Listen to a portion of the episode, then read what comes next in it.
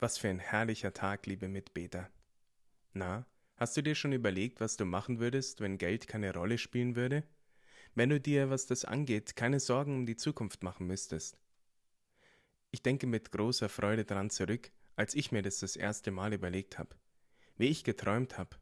Wie einige Dinge nach einiger Zeit wieder an Reiz verloren haben, wie aber andere Vorstellungen immer realistischer erschienen und konkreter wurden und wie ich persönlich jetzt schon als Ordensmann und Priester in einigen Punkten ziemlich genau das machen darf, was ich mir damals gewünscht habe. Ich weiß aber auch, dass es vielleicht gar nicht so leicht ist, da auf irgendwas Konkretes zu kommen. Manchmal entdeckt man sogar eine gewisse innere Leere, Ratlosigkeit, Frustration und vielleicht sogar Traurigkeit. Woran liegt es? Haben wir wirklich verlernt zu träumen? Sind wir schon so resigniert, Oh mei, das wird sowieso alles nix. Ich glaub, wer nie träumt, der kommt auch keinen Schritt voran. Träume sind Schäume, heißt es. Ja, aber nur, wenn man bei diesem ersten Wagenschritt stehen bleibt und sich von dieser komischen, frustrierten inneren Stimme alles kaputtreden lässt. Ich glaube aber, dass diese Träume wirklich was mit Gottes Ruf zu tun haben. Du kennst sicher die Stelle, an der Jesus Simon, den er dann Petrus nannte, und Andreas beruft. Jesus geht da am See entlang und sieht ein paar Fischer. Das Wort sehen, das da genannt wird, bedeutet aber nicht nur sehen, sondern noch mehr. Erkennen, begreifen, durchschauen. Und genau das tut Jesus. Er sieht nämlich den Plan Gottes dahinter. Jesus schaut auf die Fischer mit Gottes tiefem Blick. Er sieht mehr in ihnen als sie selber. Er sieht, dass sie nicht nur Fischer sind, sondern, wie er es dann auch nennt, Menschenfischer. Ich weiß nicht, ob die Fischer damals auch vielleicht so resigniert waren, in einem Land, das von diesen komischen Römern besetzt und unterdrückt wurde. Hast du dich auch schon mal gefragt, warum sie alles sofort losgelassen haben und abrupt mit Jesus mitgegangen sind?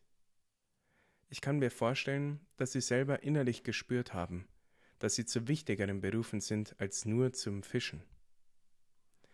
Wenn du das nächste Mal denkst, dass du nutzlos oder wertlos bist oder dass Gott mit dir nichts anfangen kann, also so einer ja, sogenannten Lebenslüge glaubst, dann denk doch dran.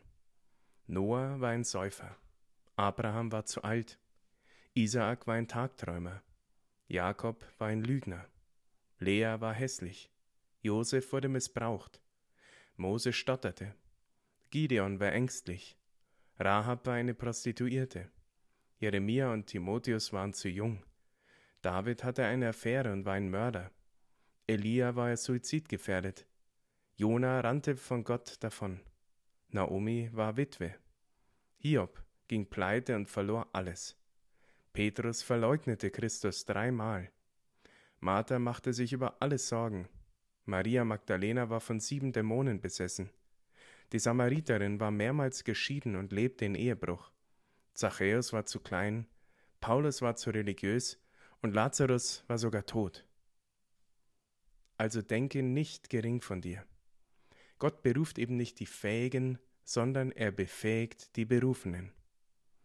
Wenn Gott dich zu etwas ruft oder dich vor eine Herausforderung stellt, dann wird er dir auch alles geben, damit du es durchziehen kannst. Der Call to Action für heute Schau dir nochmal an, wie Gott in deiner Vergangenheit seine Finger im Spiel hatte und wovon du träumst und was du jetzt tust. Was sieht Gott in dir und wo sieht er vielleicht mehr in dir als du selber?